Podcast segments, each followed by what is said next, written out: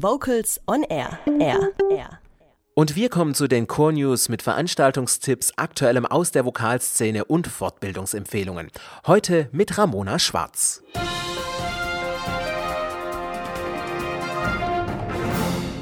Und hier sind die Core News mit folgenden Schlagzeilen. Donau-Eschinger Musiktage 2018 beginnen.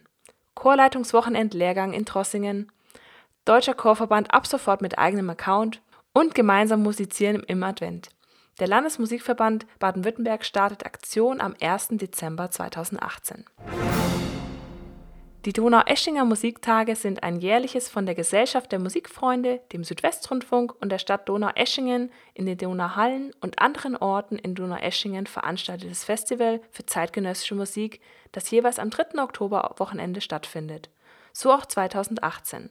Am 19. Oktober 2018 überträgt SWR Klassik das Eröffnungskonzert mit IRCAM, dem SWR Vokalensemble und dem SWR Symphonieorchester unter der Leitung von Pascal Roffet live unter swrklassik.de. Anhand einfacher Chorliteratur wird die Schlagtechnik geübt und kontrolliert. Basiswissen der Chorleitung wird vermittelt und weiterentwickelt.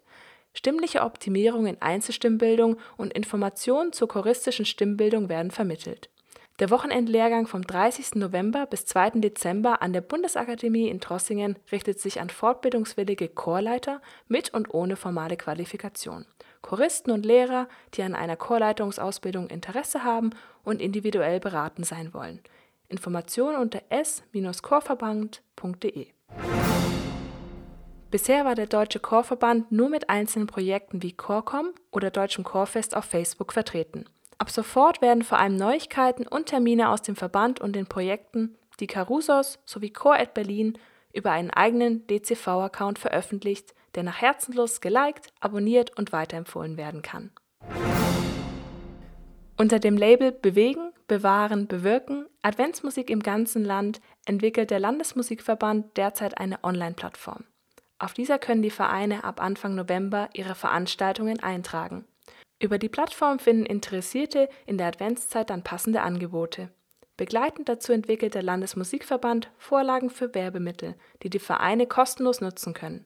Weitere Informationen zum Projekt und die Plattform finden sich ab Anfang Oktober unter adventsmusik-bw.de. Das waren die Core News für heute mit Ramona Schwarz.